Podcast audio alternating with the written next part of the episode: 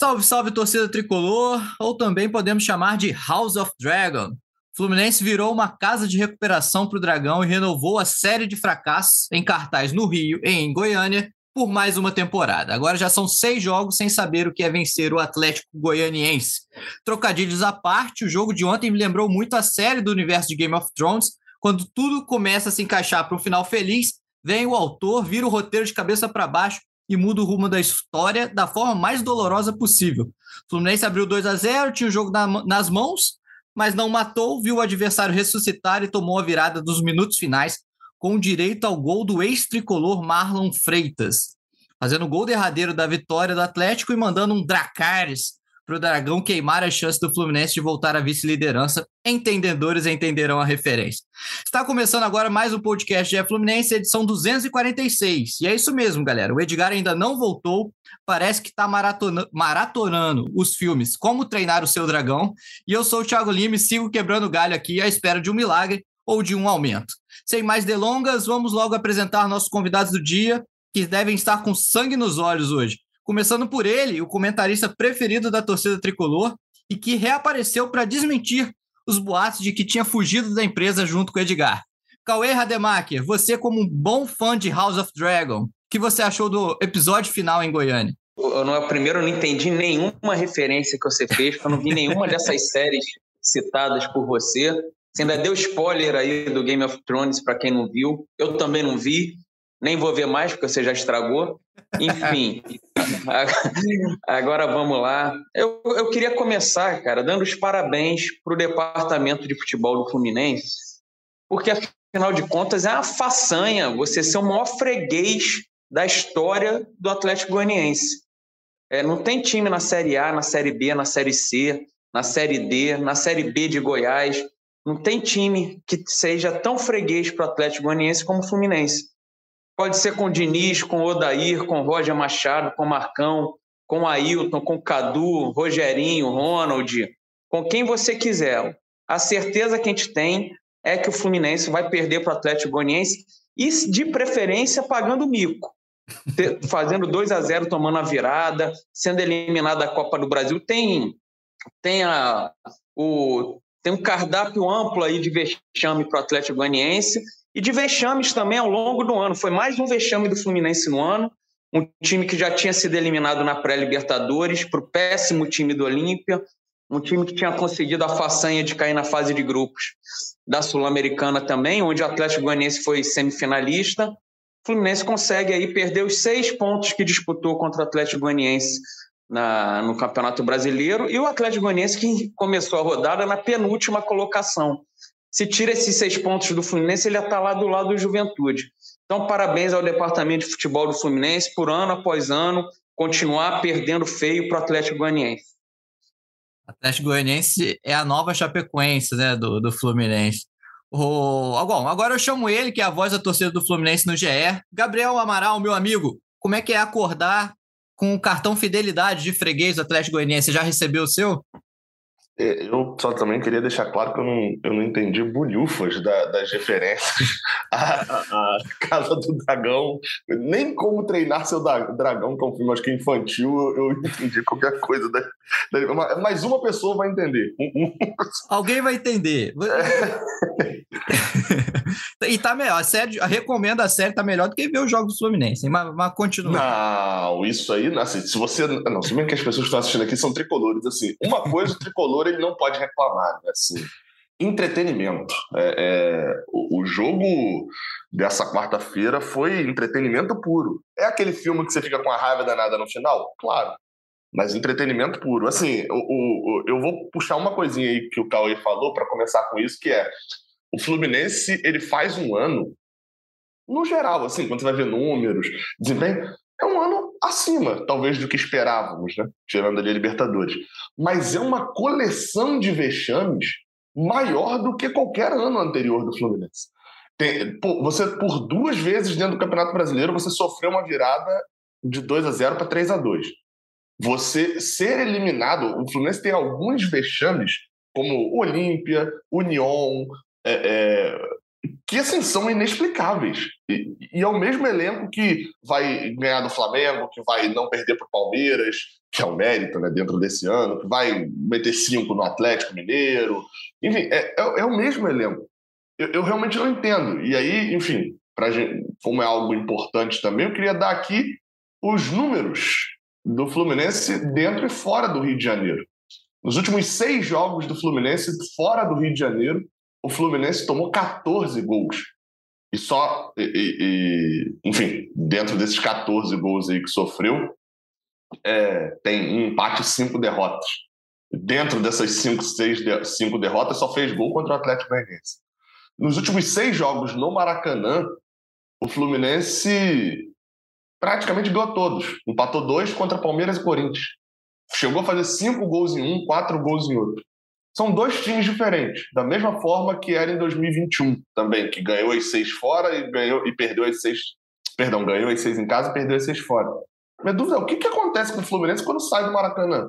O Fluminense aparecendo aquele, aquele filho que foi criado só dentro do quintal, dentro do condomínio, e aí a primeira vez que vai para a escola não sabe nem atravessar a rua.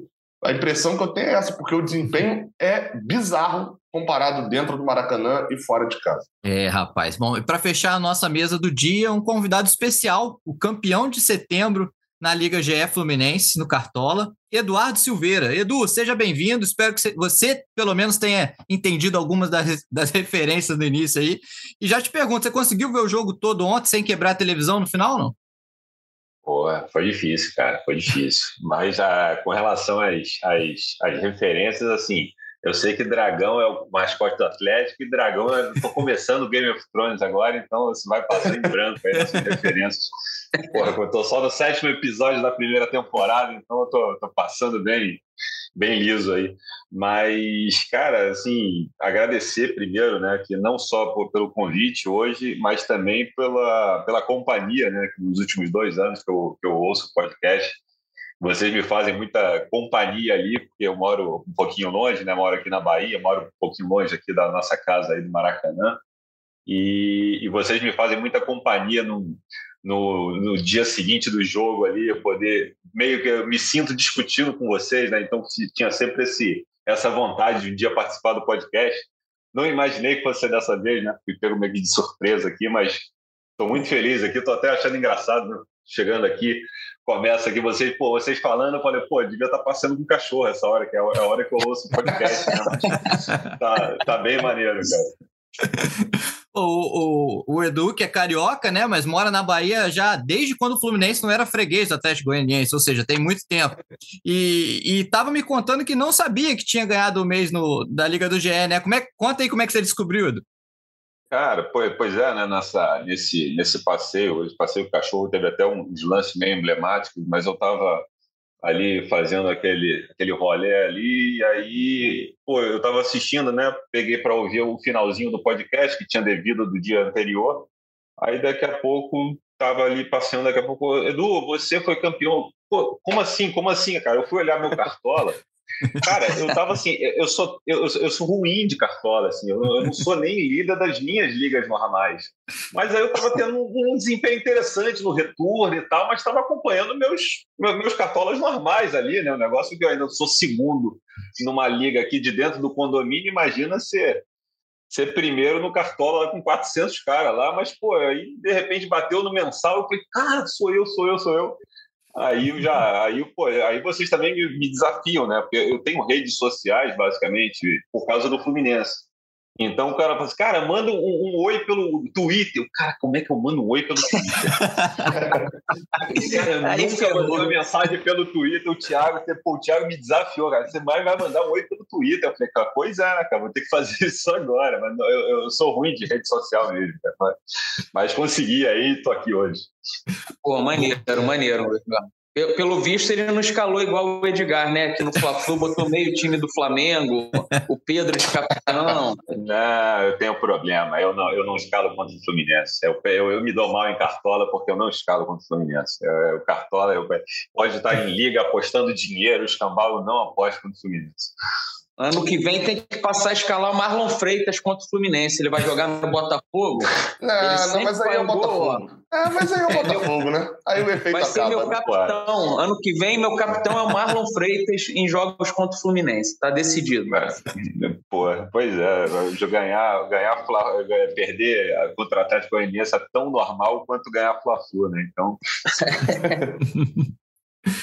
Bom, galera, então vamos começar a falar logo desse jogo. Fluminense entrou com quatro novidades, né? Não, é, Calegari e o Felipe Melo nas vagas dos suspensos Manuel Samuel Xavier e Natan e Cristiano por opção técnica do Diniz.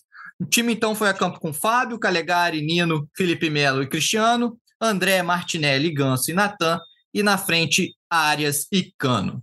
Vocês gostaram da escalação? Quem quer começar? Eu, eu, eu vou, vou começar porque eu eu ontem eu não fui pro estádio, né? Eu tava até jogando videogame na hora do na hora que saiu a escalação, eu puxei, dei uma olhada e eu falei, pô, eu queria estar em live essa hora, porque é, é, é assim, o que eu não gostei era muito do não tinha opção. E isso falando antes do jogo. Acho que, querendo ou não, a gente vai ter que debater a pergunta lá do, do Noel pro Diniz e a resposta dele também logo depois para a pergunta sobre a zaga, né? Com Felipe Melo e David Braz, David Duarte. Porque eu olhei e falei, pô, o, o que, que eu imaginava que seria o jogo? Vai ser um jogo de. E pela entrevista também com o Atlético Goianiense, o treinador tinha dado antes, eu imaginei o quê? Ele sabe que ele vai ter que dar a bola pro Fluminense e explorar contra-ataque. Assim, essa vai ser a tática dele, enfim, é a tática que eu tenho mais medo. Só que não foi, né? Só que não foi, assim. Eu, eu, eu, eu achava que era uma boa ter o Natan, porque tem um chute bom de média distância. E tem um, um, o Natan tem uma coisa interessante que é ele quebra a linha muito bem. Ele consegue com um giro, com, com um tapa de bola na frente, quebrar as linhas muito bem. Você tem ali outro, o, a outra mudança que, que ele foi obrigado a fazer com o Calegari. É, é, enfim, eu queria ver o Calegari, né? a gente não viu o Calegari praticamente desde o final do Carioca. E o Cristiano tem o cruzamento, né? E isso tudo que eu falei foi visto no primeiro tempo, assim. As jogadas dos três gols, né? Contando o gol anulado, partem de, de, de Natan, a, do terceiro gol é do Martinelli, dando tapa na frente, quebrando linha, cruzamento de Cristiano no primeiro gol. É, é, você vê ali algumas coisas positivas. E eu, eu, eu vou ser sincero, assim, a, a escalação eu não achei ruim. É óbvio que depois do jogo também vou, vou, vou contestar a questão do Felipe Melo, né?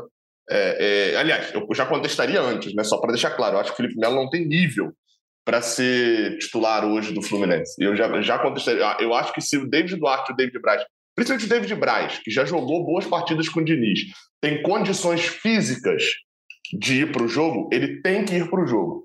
Ah, mas a condição física dele não era 100%, então o que ele estava fazendo no banco? Aí é uma coisa ou outra. Ou ele tem condição física de ir para o jogo, ou ele tem condição física de ir para o banco ali. Então, é, é, eu já discordo de cara dessa escalação do Fernando Diniz com o Felipe Melo. Mas era a única discordância minha do time titular. Eu acho que o resto, a troca do Matheus Martins pelo Natan era interessante. E a, a, a, entrada do Calegari, enfim, era o óbvio, né? A gente não tinha visto o time sem Samuel Xavier. E o Cristiano no lugar do Caio Paulista, eu também vi como algo necessário. Assim. O Cristiano ele precisa ter essa, essa, essa chance maior ali. É, apesar de que o jogo de ontem pode ser considerado essa grande chance para ele, dado o desempenho também geral do time. É, então, pela escalação assim, eu achei interessante e achei que funcionou até no primeiro tempo, né? Tirando, obviamente, a questão da bola aérea, mas eu deixo para outro comentário. E aí, Cauê? Então, o... eu também jamais, eu não escalaria o Felipe Melo na zaga se você tem zagueiro à disposição tem o David Braz e o David Duarte, é, comprou, contratou o David Duarte para quê?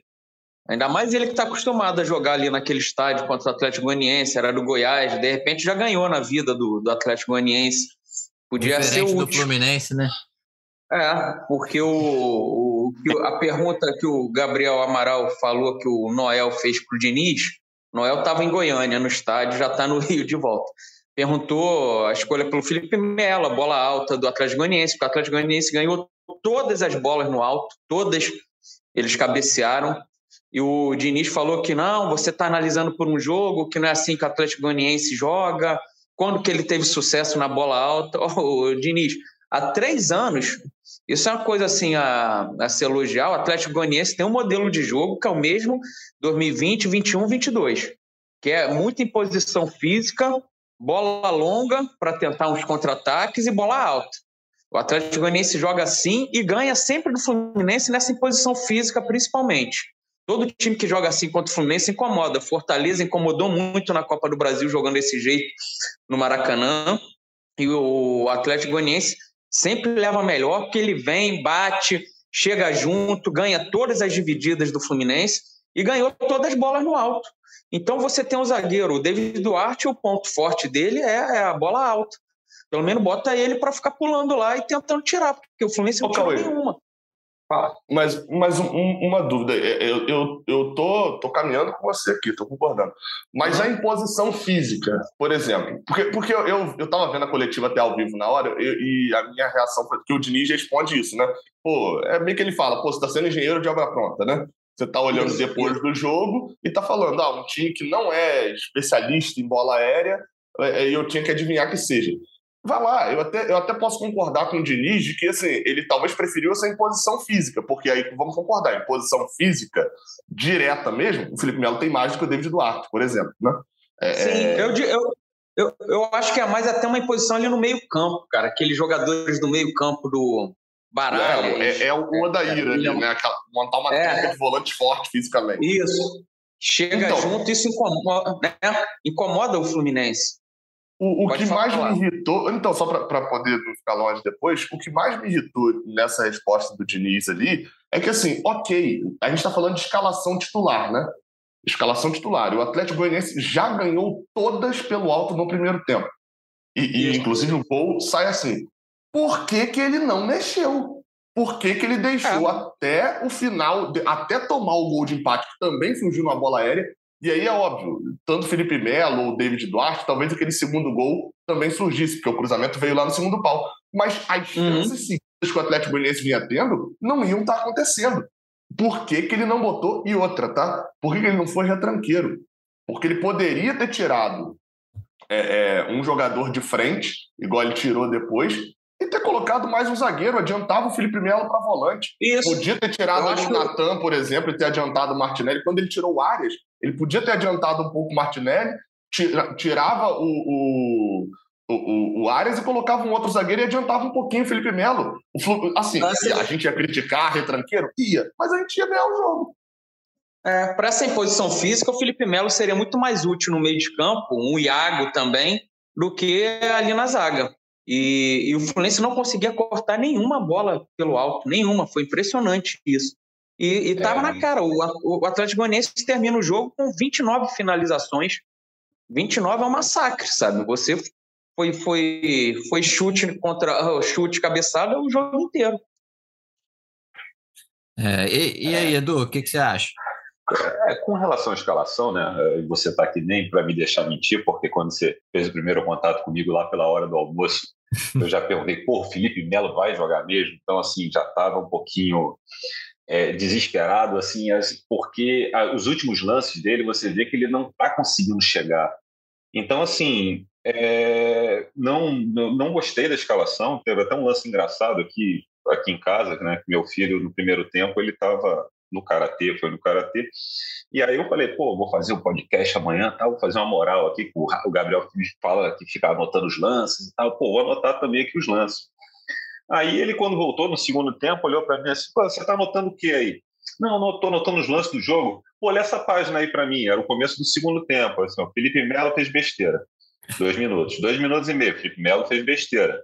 Aí cinco minutos. O gol perdeu. Pô, o Cano perdeu um gol na cara. Depois, Felipe Melo fez besteira. Depois o Felipe Melo deu um passe tão desgraçado lá pro Nino que quase arromba os peitos do Nino lá e ele caiu e deu aquele quase gol. Então, eu assim, eu não acho que ele. A questão da imposição física, né? Uma brincadeira que eu fiz com o meu filho um dia, eu falei, cara, o Felipe Melo é muito bom, cara. Pra entrar os 40 minutos, sair na porrada com um, tirar os dentes do outro. Ele não sei se ele tem mais condições de, de, de jogo, assim, de velocidade, de posição. Acho que eu sempre vejo vocês falando que ele é um cara que que ele está acreditando que ele está melhor fisicamente do que ele na verdade está. Cara, o cara com uma história sensacional, até na época da chegada dele no Fluminense, né, conseguiram fazer uma empatia, né, pelo menos tentar uma empatia inicial apesar dele ser formado no Flamengo, mas que tem o pai tricolor e tudo mais, né? Teve o Ruf Ruf, mas a, a, paciência, de certa forma, está se esgotando. Eu acho que ele é um cara muito bom para entrar no final do jogo. Ele, ele, ele tem uma, uma representatividade ali que é muito interessante na hora ali no final, impõe e, e, e pega o cara do outro time, quer enforcar e, e, sai dois, três expulsos e trava o jogo, dez minutos sem jogo.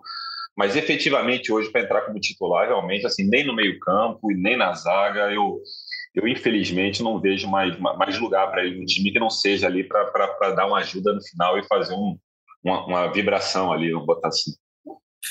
É, e isso que ele não teve uma partida com falhas como o Nino, né? Que a partida Sim. do Nino também foi qualquer nota abaixo de zero. Que partida lamentável do Nino. Mas aí perguntando para vocês uma coisa, naquele cruzamento que a bola bateu na mão dele, a, a, a, ação de bloqueio. Pô, mas ele não, a bola não estava nem em direção ao gol. Como é que é uma ação de bloqueio? O cara tá, tá é, é, é, uma vez o, o eu, eu, vi um vídeo do cara mostrando como é que é a mudança de, de regra de, com relação a pênalti, bola na mão, mão na bola. Cara, eu não consigo mais entender. Ô, Eduardo, eu acho que é, bola na mão, né, pênalti, mão, assim, é tipo é, ovo. Você vê o Fantástico no domingo, o ovo faz bem para a saúde. Quando você vai ver o Globo Repórter da sexta-feira, o ovo já está fazendo mal para a saúde. É, é, é cotação, entendeu? Pênalti é tipo assim, mas, mas nesse lance, é, eu vou ser sincero com a minha impressão, nem vi depois do jogo, mas não, vi na hora do jogo, a impressão foi essa. Eu nem prestei tanta atenção no lance da mão, porque para mim o Nino já empurra o jogador no alto. Então, para mim, o pênalti já está ali. O, o, o, Gabriel, eu acho que o Daronco chega a falar ali, uma rápida leitura labial que eu fiz, eu entendi ele falar que ele fez dois pênaltis, tanto empurrando quanto com a mão na, na bola, sabe? Ele, ele pulou todo errado, né? Na dúvida, ele fez logo os dois. É, o meu medo é o Daronco decidir interpretar a regra e botar pra bater dois pênaltis seguidos, né? Aí que. Peraí, não, Usa dois amarelos, né? Pô, dá um vermelho logo, né? Dá dois amarelos também o, o meu medo também, meu medo não, mas o, a, o lance do gol anulado do Fluminense também foi a mesma coisa ali para mim, né? Tem, tem um impedimento, porque a bola bate no, no Natan e vai para o Germancano, e ainda tem esse fator da bola ter batido na mão do Natan. Né? Então, em qualquer um dos dois ele seria anulado. Na verdade, a arbitragem do Daron, ele conseguiu, né? A arbitragem conseguiu acertar em todos os lances, né? É, capitais, errando em praticamente todos os lances. Porque quem acertou foi o VAR. Foi o, o, o Daronco não viu o pênalti em ganso e foi pênalti, o VAR salvou. Foi na frente da... dele, né? Foi na frente dele. É, mas, esse, mas esse acho que, de fato, o ângulo ali que ele estava era perfeito, menos para o que aconteceu, né? Porque realmente ali o, o deu, deu para dar uma tapeada, né? O toque foi bem escondido. Mas enfim, ele errou. O, o gol do Fluminense foi validado e era para ser anulado. O VAR salvou o, o pênalti para o Atlético Goianiense não foi marcado. E era para ter sido marcado. E o VAR salvou. O único que o, o, lance assim, mais duvidoso que o campo acertou foi o, o gol de Germancano que foi válido, né? Porque ali, de fato, poderia estar impedido e tal. Mas, mas ali a arbitragem de campo acertou. Péssima arbitragem do, do tanto do. Aí é o Daron com os bandeirinhas também. É, só para não, não, não, deixar passar batido nesse assunto do, do da, da da resposta do Diniz, assunto eu até concordo muito com o que o Gabriel falou, assim. Assim, o Fluminense e todos os clubes do Brasil têm um departamento dele de análise que analisa os adversários e pelo que o Diniz falou, eu não sou setorista do Atlético Goianiense, eu não fico vendo jogos do Atlético Goianiense. É, mas pelo que o Diniz falou, ele recebeu a informação de que o Atlético Goianiense não vinha explorando bola aérea, não vinha jogando assim. Ele opta por começar com o Felipe Melo para ter uma melhor saída de bola, né? É, mas é isso, uma vez que o jogo já, já durante o jogo você vê que o Fluminense está sofrendo a bola aérea, eu, eu, não entendi por que, que ele não mexeu, tendo os dois zagueiros de ofício ali no, no banco. É, e assim, futebol não é ciência exata, né? Não quer dizer que se o David Braz estivesse em campo, o Fluminense não ia tomar aqueles gols que tomou. Mas o fato é que o não, David Braz é muito mais. É, é muito mais. Até porque o, o Felipe Melo não falha assim claramente nenhum gol, né? Nenhum falha gol, Nino, exato, né? exato. Assim, mas o fato é que o David Braz é muito mais eficiente no jogo aéreo do que o Felipe Melo. Isso, isso é fato. Isso é incontestável. Mas aí, só para deixar claro, isso não foi uma crítica ao Felipe Melo. A minha pergunta não foi para jogar para a torcida, como até eu acho que o Diniz interpretou. É, o Felipe Melo falhou, como os outros falharam, mas as falhas dele não, não resultaram em gol. Né? Não foram falhas determinantes, iguais às falhas do Nino. Né? E ninguém está aqui questionando a escalação do Nino no jogo de ontem. Assim como eu acho que se fosse o Bryce tivesse entrado como titular ontem e tivesse falhado, não ia ter alguém questionando agora, falando, pô, tá vendo? Não era para ter tirado o Felipe Melo. Ou teria, Gabriel? O que, que você acha? Não, eu, eu acho, sabe qual é um exemplo bom disso, Noel? É, por exemplo, se a gente tivesse questionando é, uma perda de pênalti ontem do John Arias. Aí é algo que a gente poder, a gente estaria meio errado do tipo, porque assim, vamos lá, é, até agora acho que não tem nenhuma explicação para John Arias ter Bom batido o pênalti.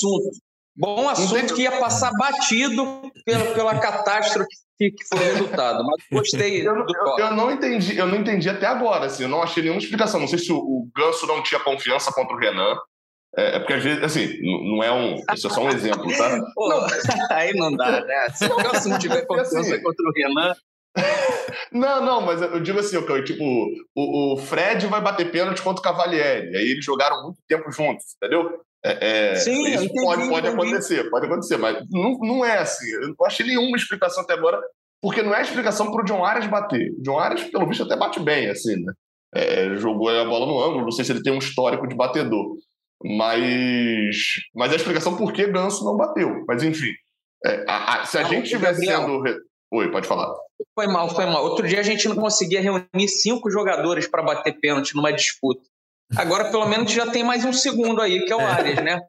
Porque ele, ele tomou uma corrida, pô, praticamente sem ângulo, aí deu aquela corridinha, parou. Eu tinha certeza, eu acho que todo mundo tinha certeza que ele ia perder, né? Eu acho que foi tão provável um acerto que entrou. Eu, eu tinha certeza que ele ia bater cruzado. É, é, tem uma dessas técnicas aí que é jogador, quando ele se inclina demais, assim, igual ele se inclinou, é, fica muito pro lado né, da, da, da perna dele, ele normalmente tende a bater cruzado, porque se ele bater reto, a bola vai muito para fora. Enfim, eu li uma vez isso, uma análise do Van der Sar, do, do Manchester United, né, de goleiro. Mas, enfim, é, é, aí estaria sendo engenheiro de obra pronta, né? É, se, se, a gente tivesse, por exemplo, Arias errou o pênalti, a gente estivesse falando por que, que não botou o Ganso para bater? Então, e, e, às vezes tem uma situação interna ali e tal que motiva isso. A questão é, é, é eu falar que o jogo seria diferente se o David Braz estivesse em campo, é óbvio que a gente está vendo depois do jogo. Mas antes do jogo, a análise geral já era de que o Felipe Melo não era para estar tá em campo. Né? Já, já tinha essa análise geral. E, e, principalmente por causa dos erros. É porque o Diniz, lá na coletiva, lá em, em BH, ele, não, ele não, não, não, considera ali um erro do Felipe Melo no gol. Assim, não é que ele não considerou erro, mas é que ele não considera o principal erro. Ele vai dizer que o erro principal é do Ganso ter batido lateral rápido. Mas foi o erro mais bizarro e um erro diversas vezes cometido do Felipe Melo de sair à caça de um jogador que está longe dele e deixar um buraco na marcação. Eu, eu não sei até onde o Diniz vai abraçado com o Felipe Melo. É, e não sei até onde o Felipe Melo vai resistir, porque no domingo, eu tenho uma coisa eu tenho certeza: o Felipe Melo não entra em campo domingo.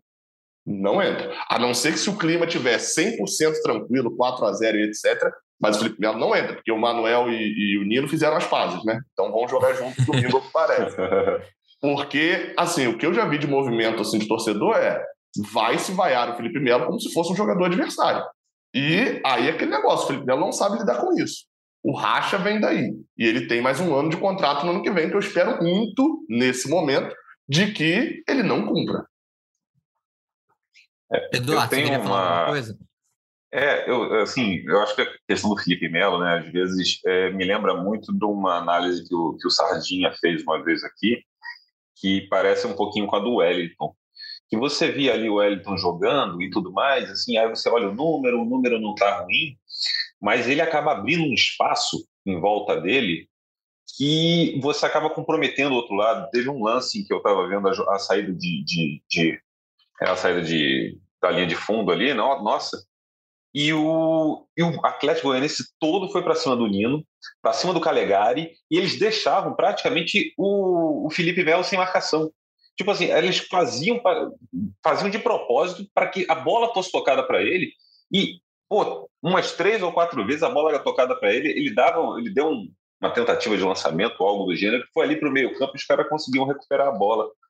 Então já parecia assim, um, alguma coisa parecendo como um elo fraco. Então quando você está dessa forma, eu acho que você compromete o, o, todo, entendeu? Então, às vezes, você tem ali o Nino mais preocupado do que ele deveria com as costas do, do, do companheiro do que tentando fazer a dele, entendeu? Então, acho a gente acaba focando muito nisso porque são erros sistêmicos que levam a uma queda de, de confiança e isso vai meio que se multiplicando até acontecer o que aconteceu.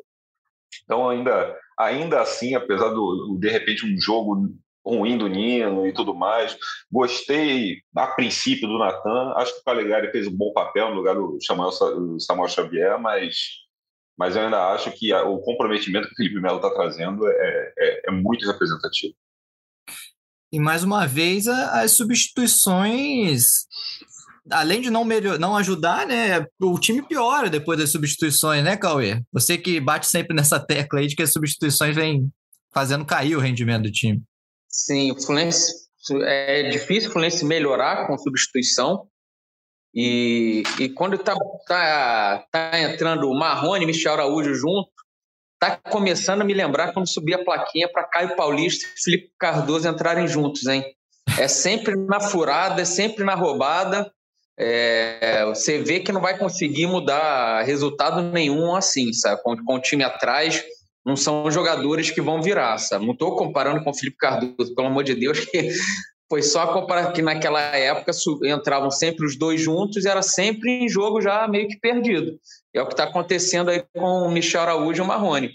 Entraram com o jogo perdido no Mineirão contra o Atlético Mineiro e já entraram agora também precisando jogar para botar o time na frente e eles não vão conseguir.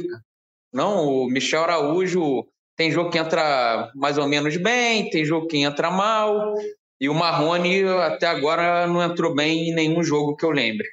Isso, isso é um negócio bizarro, né? Assim, o, eu, eu sou um dos adeptos de que você não não dá para você tirar conclusões definitivas de um jogador com pô, um jogador que jogou uma hora, né, 60 minutos, mas 60 minutos picotados em 5, 6 jogos, né? Não é a mesma coisa você jogar do minuto zero aos 15, 20 do segundo tempo e você jogar toda vez os últimos 10 minutos do jogo. Não é a mesma coisa, né? É, é, você está ali tá dentro de um roteiro do jogo, então você não tem tempo suficiente para poder errar uma e acertar outra.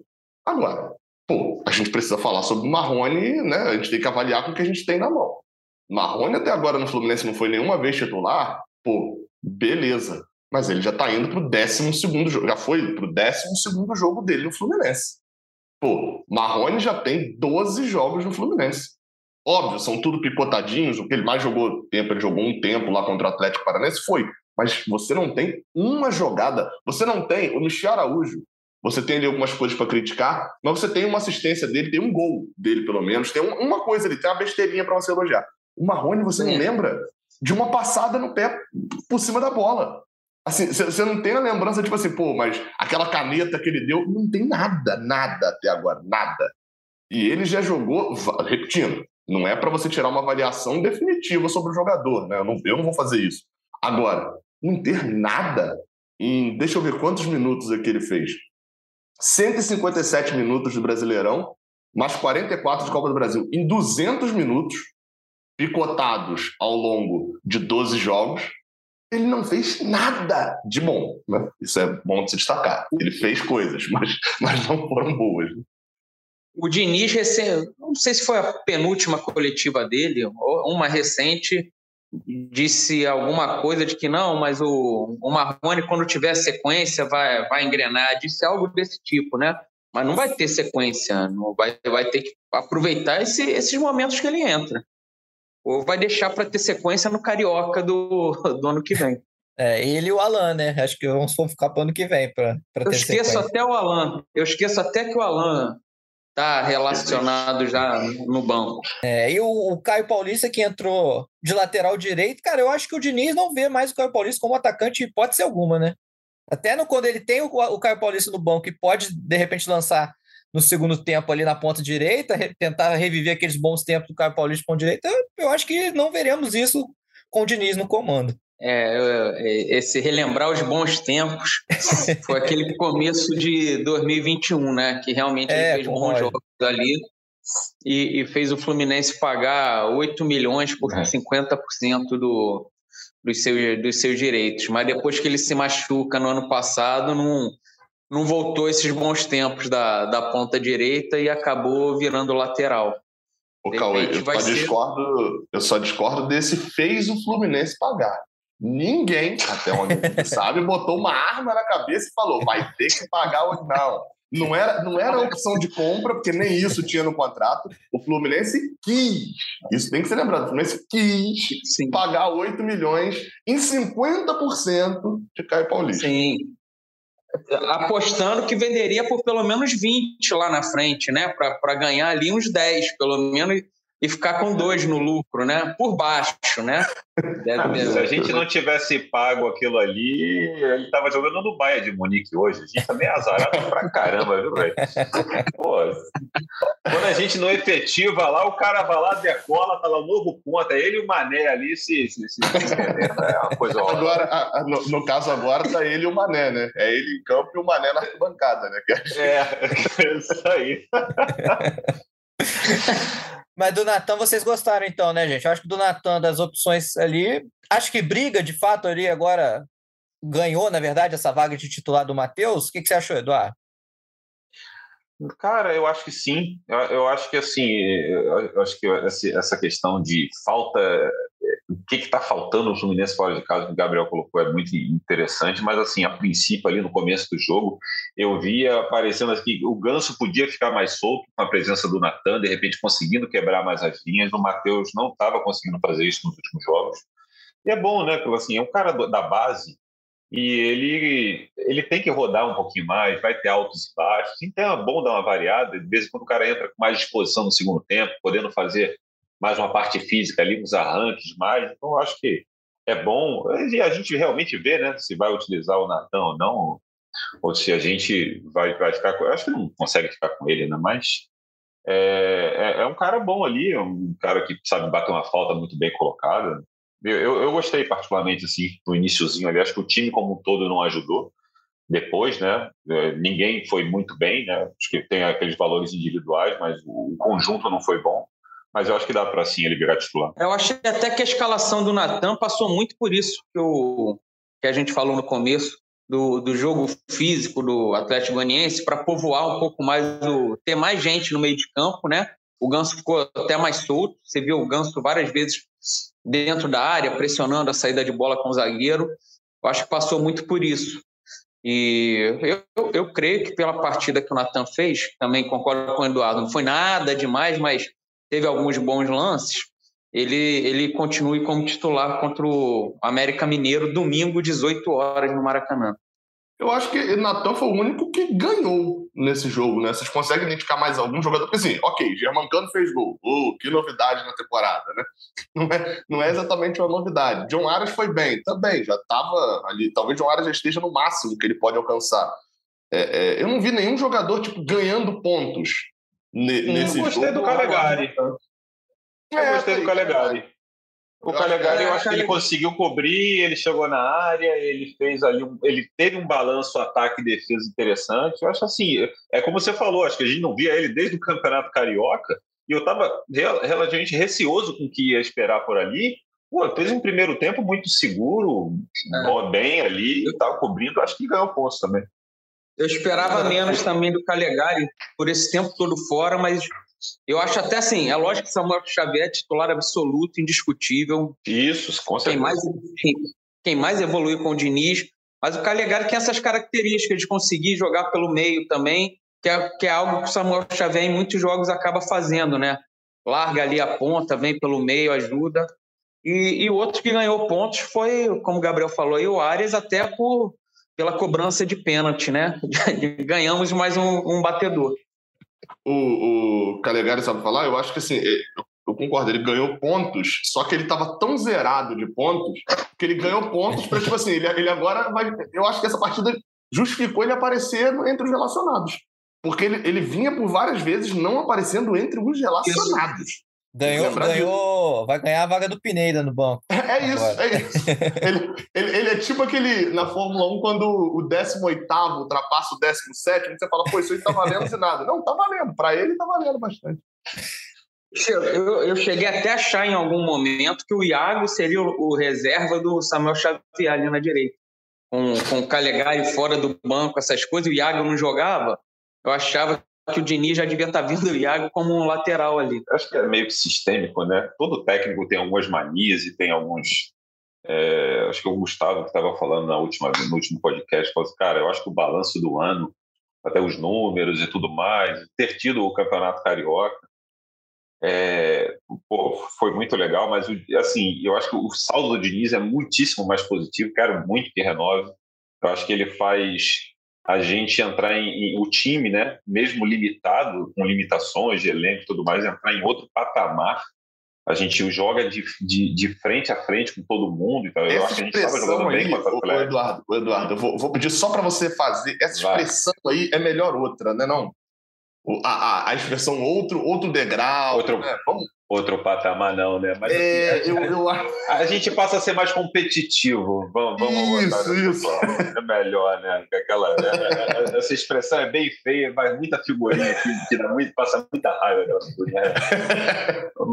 mas é, eu acho que a gente fica extremamente competitivo. Acho que em algum momento da temporada a gente se sentia é, é, é, confiante o suficiente para ir para a final da Copa do Brasil ou para a final é, ou chegar perto do Brasileirão contra qualquer outro time, sabe? Principalmente Copas assim. A gente acabou perdendo por Corinthians ali. Foi, foi, foi é, uma conjunção de coisas, né? Ali a gente foi perdendo nosso meio campo, mas a gente se sentiu efetivamente confiante, né? Então acho que é, é, é hoje um negócio, mas ele tem umas teimosias assim que você pô, esse negócio de desaparecer com o Iago, de repente ele não sabe nem se o Iago é lateral direito eu fiquei surpreso com o Calegari, que ele, pô, realmente, assim, ele estava tão tempo sumido e tão, assim, escanteado, assim, que realmente eu achei que fosse entrar ali, o cara fosse furar a bola, fosse alguma coisa assim, sabe? Mas jogou direitinho. É o grande desafio para mim do, do Diniz, agora, a coisa que o Gabriel falou ali no, no comecinho, é ele fazer esse time jogar fora de casa como joga dentro de casa. Porque o Fluminense dentro de casa é um time e fora de casa tem sido outro completamente diferente tem tomado muitos gols, não tem sido nem de perto o time que, que envolve o adversário, que se impõe, que é dentro do Maracanã. Ele tem que encontrar urgente esse equilíbrio para essas rodadas finais. O Fluminense tem que, pelo menos, chegar entre os seis primeiros colocados aí para garantir uma, uma vaga direta para a Libertadores. Isso se o Corinthians e o Atlético Paranaense continuarem ali entre os seis, né, e vierem a ganhar uma Copa do Brasil, uma Libertadores, vai depender assim dessas vagas seis. Então, o Fluminense tem que tentar se manter ali, mas para isso vai vai ter que ganhar fora de casa. Não pode depender só das vitórias no Maracanã, porque se não vier, você tem que recuperar ponto fora. É, e falando em, em, em classificação, né, em tabela, a rodada dessa vez, pelo menos, foi muito boa, né? Ninguém ali do G6 venceu, o Palmeiras ainda joga, mas o Palmeiras já é campeão, vamos falar abertamente, o Palmeiras já é campeão brasileiro. Então, todos os outros concorrentes do Fluminense pela Libertadores, não, ninguém venceu ali na rodada. Então, pelo menos isso ajudou. E o Fluminense manteve a terceira posição, 51 pontos, agora pega o América Mineiro, domingo, 6 horas da noite, no Maracanã. Ô, é... Fala, Gabriel. Eu vou. Acho que você até levantar a bola sobre isso, mas eu, eu eu vou discordar um pouquinho. Eu concordo com a visão ali da, da briga pela Libertadores e a do Palmeiras também, né? É, o Palmeiras já é campeão brasileiro. E se ele não for, não será o Fluminense que irá vencer, né? O Internacional. É, mas eu só discordo um pouquinho da rodada ótima, porque eu, o Fluminense, ele, ele terminando em segundo ou sexto, meio que tanto faz, considerando que Flamengo, Atlético Paranaense e Corinthians estejam à frente, né? Porque vai para a Libertadores direto, vai ter uma diferença só de premiação. Mas, para mim, o maior dano da rodada foi Santos 1, Atlético Mineiro 2. Porque o Atlético Mineiro está a 5 pontos do Fluminense, ele tem um critério de desempate bem ruim, então dá para a gente dizer que está a 6 pontos, né? precisa de 6 pontos para passar. E o América Mineiro joga hoje com o São Paulo em casa. Se vencer, vai ficar a 6 pontos do Fluminense. E no caso do América Mineiro, joga contra o Fluminense no domingo. Por que eu tô falando desses dois times? Porque são os dois times que podem tirar a vaga direta do Fluminense. E o Atlético Mineiro, a gente sabe que o Atlético Mineiro não tem elenco para estar tá em sétimo e o Fluminense não tem elenco para estar tá em terceiro. Então a ordem natural dos fatores aí é o Fluminense ir caindo cada vez mais e o Atlético Mineiro ir subindo cada vez mais. Então, é, é, a essa altura do campeonato, ser sexto já seria ruim para o Fluminense. Para o ano ali do Fluminense seria considerado como um fracasso, como algo ruim, apesar de eu discordar, eu concordo com o Edu. É, mas ser sétimo, aí eu considero um fracasso. O Fluminense ficar fora da Libertadores direto para o ano que vem é um problema que, que jogar pré-Libertadores de novo é, tem que ser, porque vai ser mesmo, considerado um fracasso, porque o time do Fluminense, o elenco do Fluminense, com Diniz ou sem Diniz, ele foi montado para o Fluminense estar tá ali, em sétimo, por aí. Só que a partir do momento em que ele, até a reta final do Brasileirão, o Fluminense está disputando o título, é segundo, e ele tem uma queda tão brusca a ponto de ser ultrapassado por esses times, sim, dá para a gente considerar que teve um problema sério no, no, time. Eu não acredito nisso, tá? Vou ser bem sincero. Eu acho que o Fluminense vai ficar embolado ali com esses outros times e não acredito numa arrancada tão grande do Atlético Mineiro até o final do campeonato. Mas é, só mostra essa ponta assim o torcedor do Fluminense hoje ele tem que torcer na, na rodada que vem, né? Ele tem que torcer mais é, é, para o Ceará, que vai visitar o Atlético Mineiro, do que contra o Goiás, que vai visitar o Internacional, por exemplo, para garantir essa vaga direta na Libertadores. Pô, verdade. Tem essa vitória do Atlético Mineiro aí que não está no G6, mas encostou, né, de fato. É algo que preocupa. Se o Fluminense fizer a parte dele, vencer pelo menos todos os jogos em casa, eu acho também difícil ele não pegar essa vaga na Libertadores. Bom, mas vamos chegando então ao fim da edição 246, podcast é Fluminense. Valeu, Cauê. Vê se não some mais para não fomentar fake news aí no Twitter que eu tô te boicotando. E, e uma pergunta para você, Cauê. Dá para o tricolor, dá para o tricolor olhar o copo meio cheio para esse jogo de ontem, no sentido de a CBF agora vai tirar o olho do Fernando Diniz para a seleção? Ah, não sei, tem torcedor que não quer o Fernando Diniz, né? Então depende qual torcedor você, você, você queira atingir. Mas o, em cima do que o Gabriel falou agora por fim, para encerrar aqui, o, esse jogo contra o América Mineiro ganha caráter muito decisivo Fluminense. É, é o jogo mais importante da história do Fluminense, disso eu não tenho dúvida, porque tem que ganhar de qualquer jeito. Se não ganhar, é catástrofe, é crise nas Laranjeiras tem que ganhar para voltar para o prumo ali, mostrar que pelo menos em casa se garante, fincar o pé ali entre os primeiros colocados. E encerrar de vez agradecendo aí o Eduardo, muito legal a participação dele e tudo que ele falou. E também parabenizar mais uma vez o Departamento de Futebol do Fluminense por ser freguês do, do Atlético Goianiense. É um feito e tanto que não pode ser esquecido. Gabriel, me despeço de você também, meu amigo, com uma pergunta. É, você estava preocupado com o Atlético Goianiense, o histórico? É, próxima rodada é contra Wagner Mancini. É, esse é o meu medo, rapaz. o América Mineiro também, né? É, a gente ganhou no ano passado no Maracanã, mas Wagner Mancini também é complicado. Eu, eu, eu queria destacar é, é, disso daí que o Cauê falou, pensando pelo lado bom, né? é que, quer dizer, se bem que não, que deu uma arrancada ontem, mas é que o Atlético Goianiense está perto do rebaixamento, né? Pensando pelo lado bom, 2023 nós não perderemos para o Atlético Goianiense. Já o Wagner Mancini não, né? O Wagner Mancini, o clássico é, o time dele pode até cair, mas ele não cai, ele fica na Série A. Então agora vamos, vamos sofrer um cadinho com o Wagner Mancini no, no próximo domingo. Boa. E Edu, Continua mandando bem aí, quem sabe você ganha mais um mês e volta aqui para participar, participar com a gente. Até hoje, nunca tivemos um ganhador repetido aqui participando do podcast. Valeu pela presença, meu amigo. E deixa aí um recado, quer mandar um abraço para alguém, fazer uma média aí com a patroa, com o filho. Ah, tá. Um beijão para minha, pra, minha linda aqui, para minha esposa, para o meu gurizão aqui, que novo, mais novo torcedor do Fluminense da parada aí, tá começando a a querer camisa, comprar camisa e economizando e tal. Então, eu tenho que, estou aqui já me devendo aqui para pegar uma passagem para o Rio de Janeiro para levar ele no Maracanã. é. Pô, é, assim, Campeonato Carioca, né, cara? Pô, tô, tá, já estava aqui vendo qual era o jogo que eu ia e tudo mais. Você falou agora do Wagner Mancini, eu já fiquei um pouquinho aqui coçando a, a cabeça. Tava engraçado, né? Que você, instinto, né? Eu, eu até salvei um vizinho aqui é, é, durante o passeio, né, eu estava falando ali da, quando eu soube do, da, que eu vinha para cá, né, participar, aí um, um vizinho me viu com a camisa do Fluminense e falou assim, ó, vou apostar no seu time. Aí eu falei assim, rapaz, ó, não faz isso não, cara. Eu até acho que vai ganhar.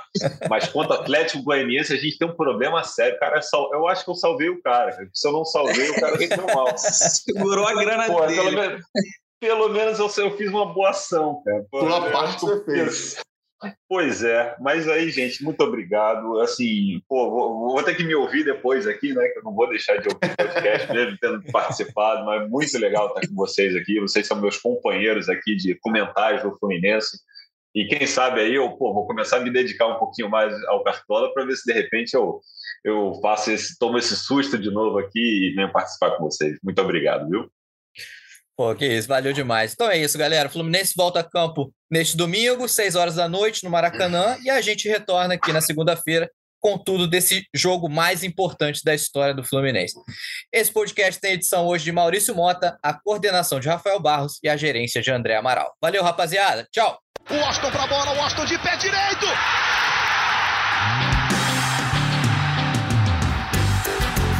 O podcast sabe de quem? inclusão do tricolor das Laranjeiras.